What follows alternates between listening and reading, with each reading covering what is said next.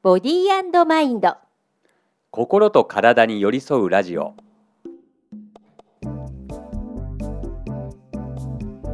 皆さんこんにちは。長子です。皆さんこんにちは。塚田智樹です。お元気だったでしょうか？季節はねというかうん。2月に入りましたね。あもうあっという間ですね。ねえなんか節分の思い出って何かありますか？節分っていうとやっぱり子供がやっぱ生まれてから、こうおお種種まきじゃない。豆まき。豆まきをするようになりまして、はい、で年々やっぱりその豆まきの様子が変わるんですよねえ子供の。あの子供がやっぱ成長するにつれて、ええ鬼は外とか福は内の意味が分かってくるじゃないですか。から今年なんかはもう鬼っていうのはこういうもの、えー、福は内はこういう意味だよっていうのがもう分かってるから、あ、うんそのうん、節分で豆が巻きたいのちょっとこう意味がこう深みが出てきてるっていうか 分かっててそれ言ってるっていうねそれはなんかもう大人の世界へようこそあみたいなようこそになってきました感ね。じですよね。うんもう前はとにかく豆まくのが楽しいから巻いてたみたいな。そうか そうそうそうそう。なるほど、うん。私ね豆まきの思い出っていうと20代の前半の頃にちょっとだけ OL やってたことがあってテレビの制作会社だったんですけどうん。男しかいないんですよね。あそんなイメージ制あります作ね。サイドさんって、うん。それがね男みんなでさ豆まきしてたわけ。えでえ 会社の中私で。会社の中で。で朝ね、はい。行ったら会社の中がさまあ足の踏み場もないほどの豆と。そうね。そしてひどいことにみんな豆を踏んづけて歩いたらしくもうね激怒ですよ。いやなりますよね。激起こしましたたね男だけの職場だから、うん。とっちらかり放題はもともとで そこにさらに豆がとっちらかるっていうもうなんか地獄絵図みたいになってそうですね。もう後にも先にも人にあんなに怒りをぶつけたことはないんじゃないか ぐらないい。すっごい怒った記憶があります。あの鬼は外じゃなくて鬼になっちゃったってパターンね。いいですね。今日この流れの中でですね実は感情の話をね今月はねうん。あの取り込んでいきたいと思うんですけど、はい。なんか私って基本的にねあんまり怒らないというかん。怒れない？あ怒れないの方ですね。うん。そうそうそうそうそう。怒れない人なんですよ。はい。とこはいろが子供を産んでから変わりました。へえそれはやっぱ子供を育てる中で。そうなんか叱るっていうことがなんかやっぱりできるようになってきたというか、その怒りを抑えなくなってきたっていうかまあもちろんそのプラスアルファで喜びもそのねなんか表現するみたいなはい。ところっはいていうのも出てきたし、だいぶ感情は豊かにはなったつもりなんですけど最近なんか感情を多分泣いたり騒いだりっていうことがあんまり良しとされないからなんか抑え込んでる方とかもうん。案外多い気がするんですけどね。そんなイメージありますね。うん、どうですか、うんうん診察なんかされてはいるとどんな感じですか、感情を上手に出せないことでうん、口調を起こしてるっていう人ってすごく多いんですよあ実際に。らそうなんですね。あの精神的な部分ってそのいわゆる精神科レベルの領域だと、うんうん。まあ、もちろんその専門的な治療っていうところで病院に行く必要あると思うんですけど、うんうん。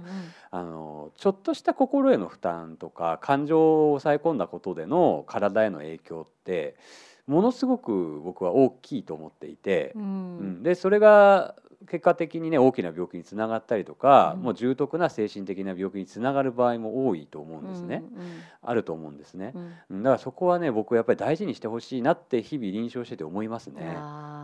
なんか東洋医学的に感情をこう分解していくというかあ分かりやすくはいはいはい東洋医学的な感情ってどういう立ち位置というかどういうはいはい。はい部分にこう位置するんですか、はいはい、これね東洋医学では、こう感情を7つに分けるんですよ。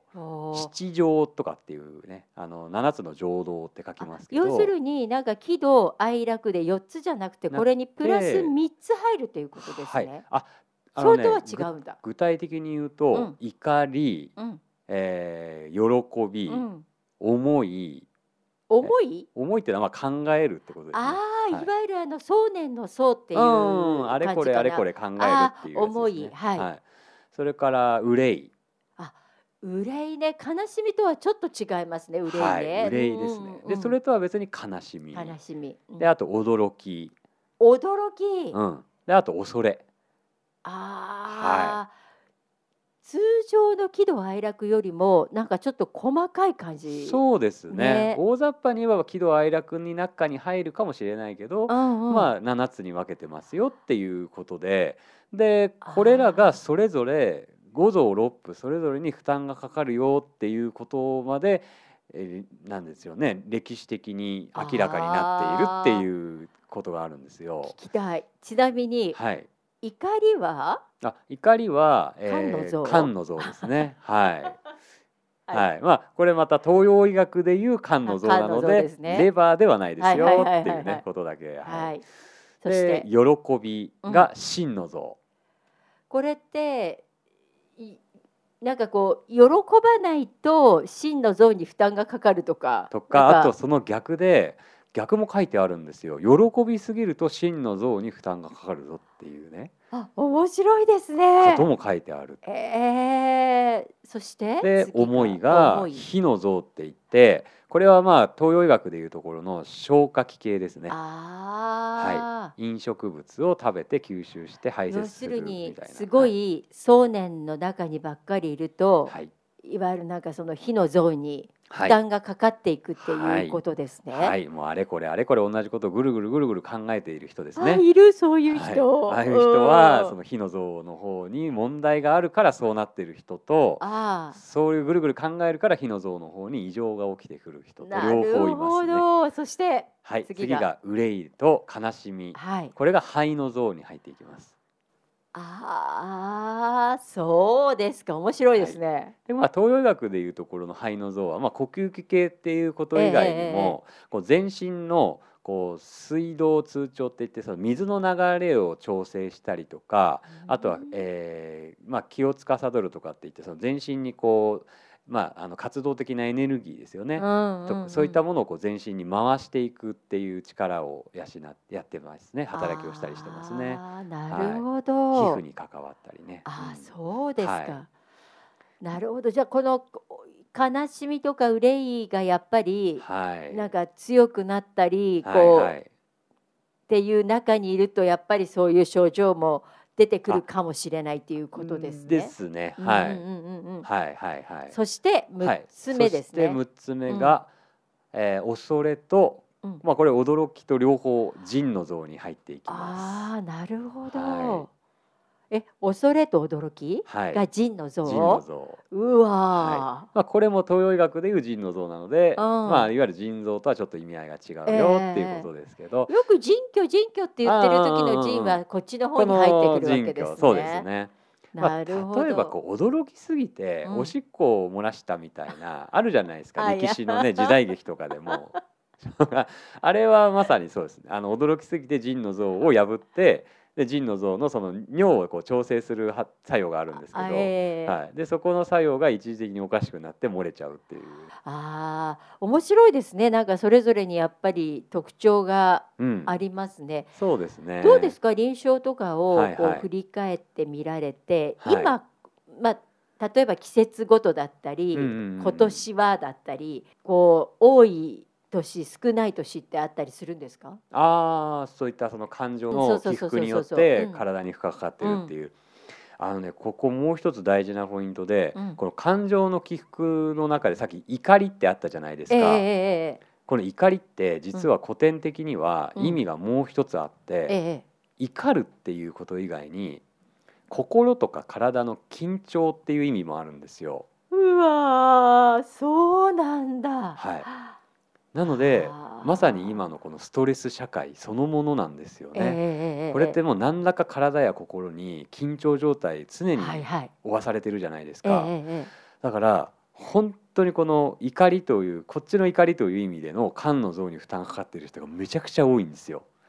なるほど私はいなんか、合点がいったというかアレキサンダーテクニックって言ってお芝居のそのムービングの先生に君は菅野像菅野像ってずっと言われてたんですよ。はいはいはいはいはい。多分それストレスだったんだなきっと。とかもしれないですね。ねえもしかしたら。だからずっといや私お酒も飲まないしでその時はレバーだと思ってたので、レバーそのいわゆるレバーあまり好きじゃなかったから当時ねはい。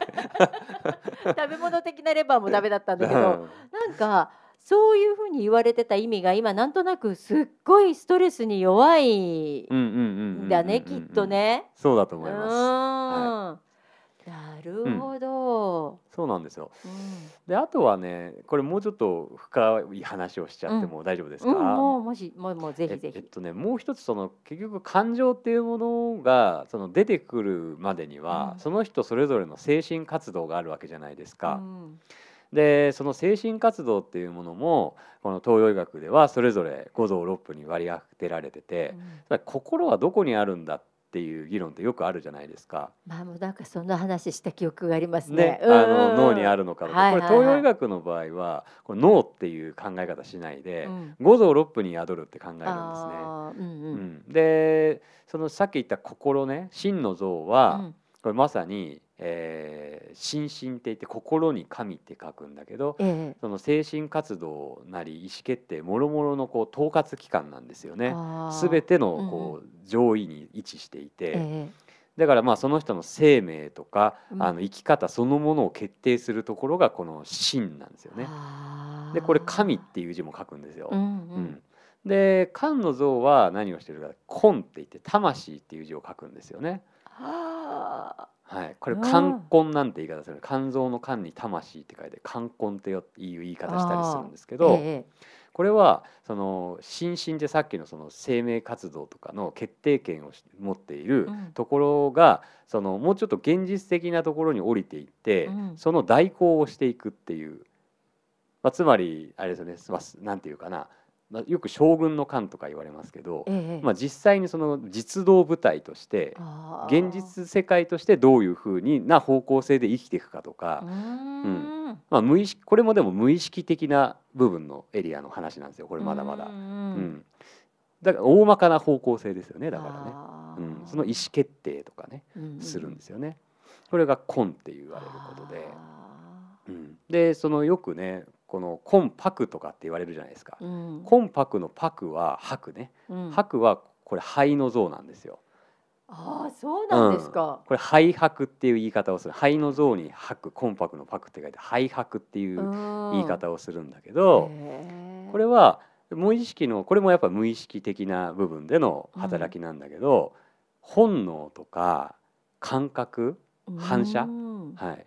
まこういう無意識的な決定とか行動をするのが白気って言われるものなんですよね。へえ。うんでここまでが無意識領域のうん精神活動ね。はいはいうん、でこの先がい意思決定の方ですね。はい。実際の思考とか行動そのものででこれが「意」って言われるものがあって、どういう字書くえっと。これは意味の意ですね意思の意ですね。はい、はい意意思の意ね、うんうんはい。でこれは火の像なんですよ。あーはい、消化器系ですね。ええ消化器系に司るを象徴する臓腑ええの部分が、まあこのえ死っていうあ意っていうものに、うんえー直結しているんですね。うんこれはまさにあのー考えたりとか、うんまあいわゆる知ですよね。こう、ち知識を得たり知恵を働かせたりとか、あと資料ですよね。あの資料深いとかの資料ですよね。はいはい考えたりこう、うんうんあの画策したりみたいな、うんあのそういった部分を行うのがこの「意」っていう部分ですね。で最後こう「死」って意志の死ですよね。うん。これが人の像なんですよね。うん。これは何かっていうと特に何をするっていうよりはそれら今今までこういろいろ出てきたうん。無意識的とか意識的な行動考えのうん。部分をこう根強く支えている部分なんですよね。あー面白い。持続性みたいなものですねだからね。うんうんうんうんだから人が弱ってくると根気がなくなったりするって言われますね。あーふらふらふらふらするっていう そういう人いますよね。いますよね。うんうんうん結構人が弱ってたりしてる人は多いです。ああそうなんですか。で最後に性ですね。うんうんはい、これ精神の性ですよね。うんこれはもうそのエネルギー源ですね。精神活動を行うためのエネルギー源とか栄養素、ええええ栄養素に当たるのがこの性。ああこれ精神ってそれぞれ意味がある。はいはいはい。一子もそれぞれ意味がある。で魂魄もそれぞれ意味があるっていうところでその人の個性なりええ。生き方なりええ。思考なりそういったものがいろいろとから変わってくるんですよね。ああ、私今日実はあのまたね友先生に治療を受けて、あ私今回その心の像というかあなんか心が弱ってるというか、なんかお負担がねかかっちゃっ負担がかかってないって言われて、はいはい。全くその気はなかったんですね、実は。は今ちょうど大変なあの教えてる生徒さんの若い生徒さんたちがちょうど今今ちょうど声優事務所とか俳優事務所さんのオーディションシーズンなんですよ。そっか。そっかそっか。そうなんですね。なので例えば1年間勉強してきた人たちがその査定って言って、うんプロになるために事務所に入れるかどうかのオーディションがものすごい多い時期です。で劇団もそういうので多い時期なんですよ。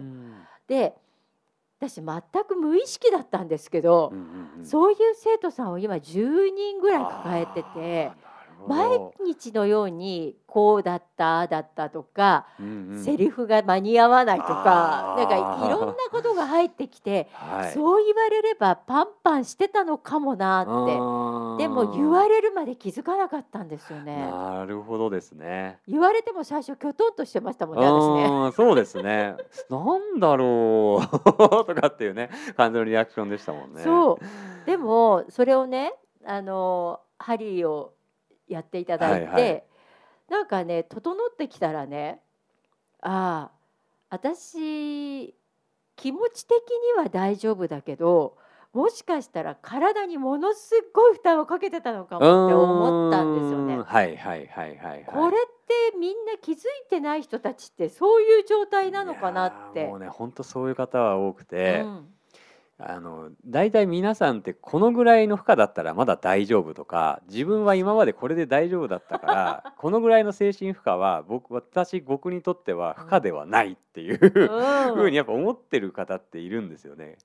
なんだけど実はそれはそのかかあの体や心にその負荷をかけて緊張状態での正常をい保ってるだけで無理はかかってるんですよねすでにね。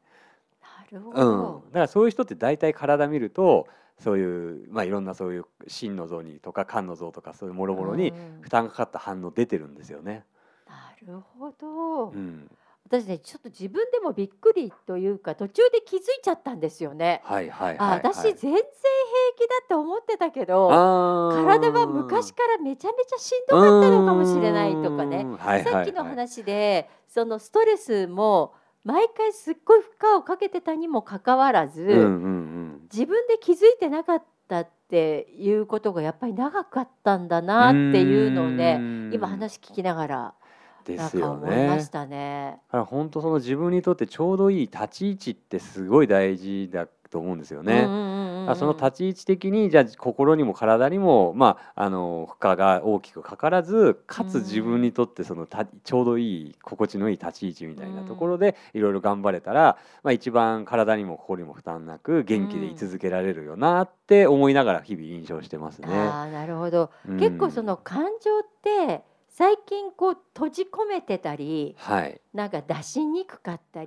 する人たちうって多いですよね。なんか出さない方がいいんじゃないんだろうかって思ってる人って意外に多い気がするのね。確かに確かに。いわゆるそうん。の社会人としての振る舞いをする上で、うん。その方がまあ協調性とかねそういうこと言われれたりすると、うん。あやっぱりじゃあここはぐっとこらえた方がいいのかなって思っちゃいますよね。ね、なんかそういう人たちへのなんかアドバイスみたいなのってなんかありますか？ああそうですね、まあ、やっぱりこの社会性っていうところを無視した生き方ってできないじゃないですか、うん。もう人もうそのこの世現代に生まれている以上は。うん。だから僕ってそこはそこでしっかりそのスキルを身につけることって大事だと思ってて、うん。だから社会的成長っていうのはそこを一つ置いといて、うん。それとは別でその自分自身の個個としてね、うん。個としての健康面とかう、んあのまあ、精神面には、うん。そことはまた別のベクトルが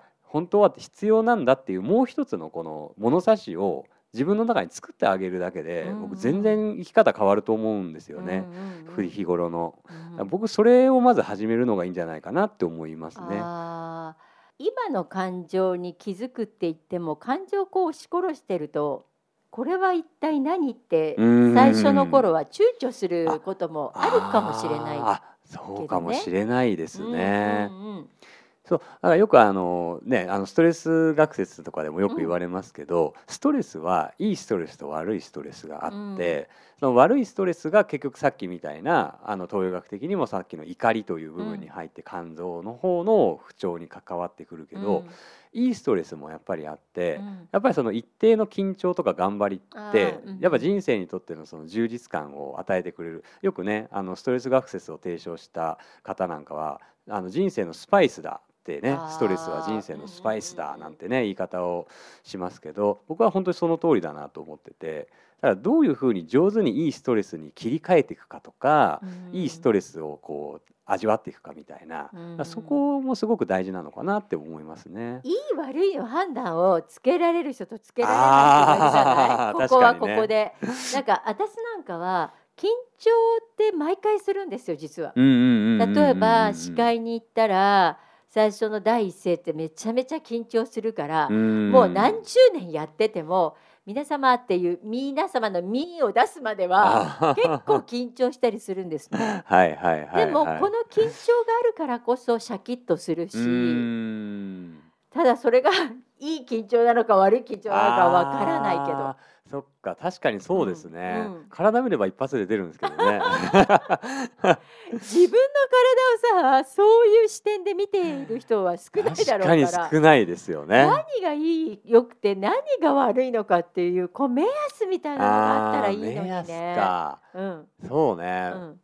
でもこれ結構わかりやすく見れるのって、あのいくつかあって、うん。あのベロベーってするじゃないですか、うんうんうん。ベロベーってやった時に、あの下の先っぽが赤くなったりとか、ちょっと、うん、あの硬直して硬くなってるみたいになってる時ああの明らかに。それはねあの明らかにー悪いストレス。あ悪いストレスかけすぎてる時だから例えばそれであの今長子さんが言ってたみたいに司会やったりとかしてる表現してる最中はもちろん緊張してるからいいんですけどあそれが終わった後とか別に自分緊張してる場でもないって思ってる時にうん。ベーってやって下の先が赤くなってたらうんあこれは日頃からストレスかかりすぎてるなって思ってもいいかもしれない。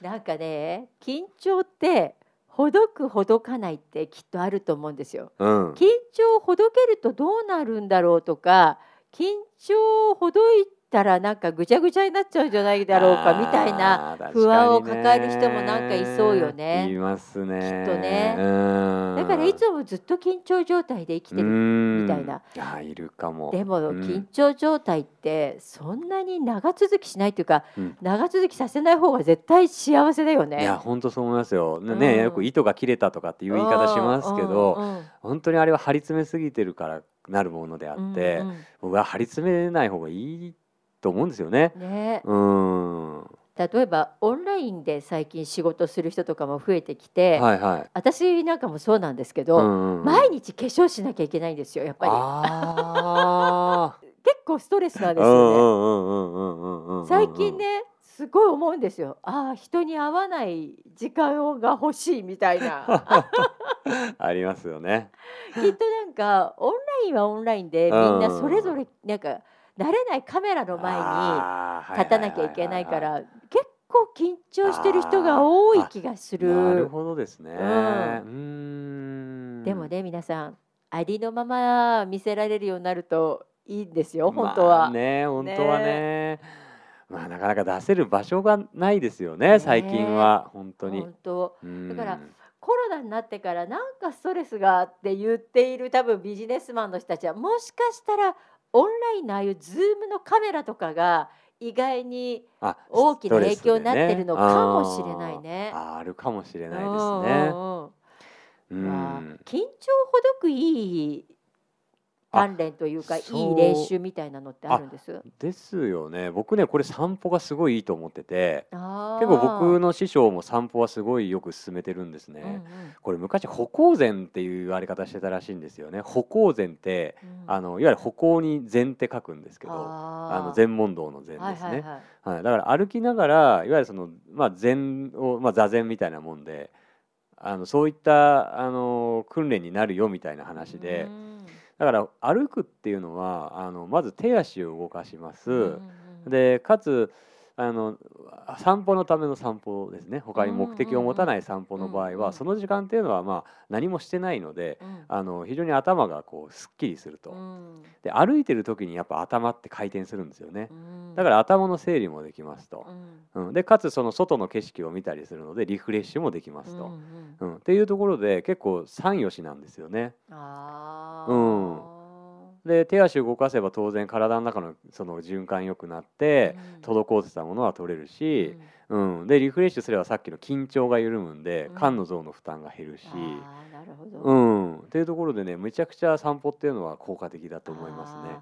あの瞑想でもビバッサナー瞑想ってあ歩きはいながらはいやる瞑想もありますもんね。うんうんうんうんありますよね。ね。本当にそう。それめちゃくちゃおすすめです。うん。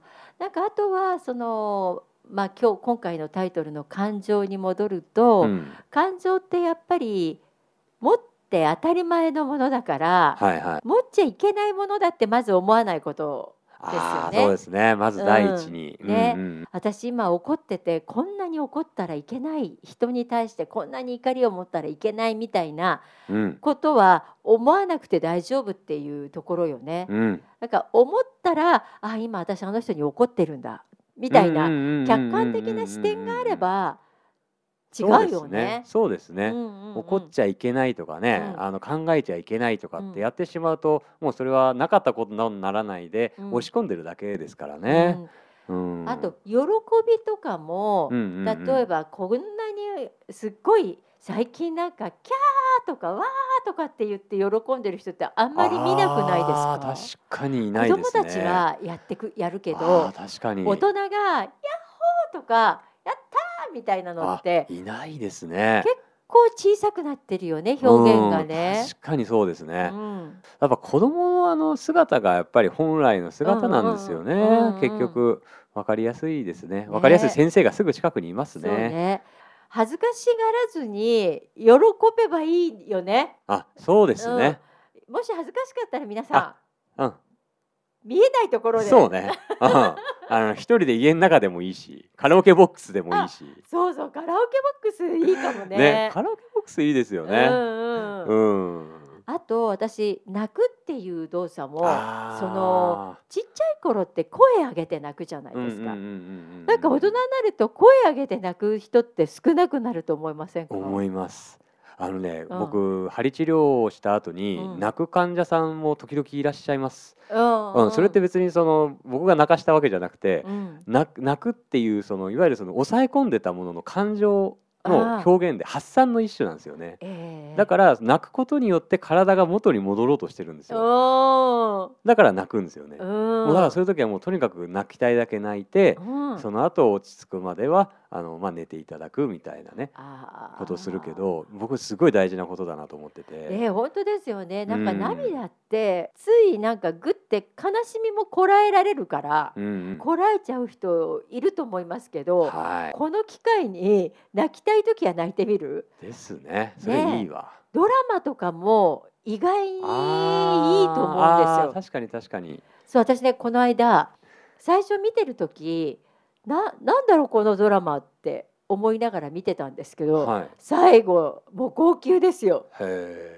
もなんか面白かったです。見えない世界。このなんかいわゆる死の世界に連れていあ。く死者の人たちが出てくるようなお話なんですけどそのうん。無念の死を遂げる人たちっていわゆる亡者にななっていくんだけど、うんうん。この亡者の人の一人その過去をこう紐解いていくんですよね。うーん。号泣ですよ。なんでそこに行っちゃったかみたいなね、ううん。ん、なんかねちょっと感動的でなんかうるって私結構韓国ドラマ見るとよく泣くんですよね。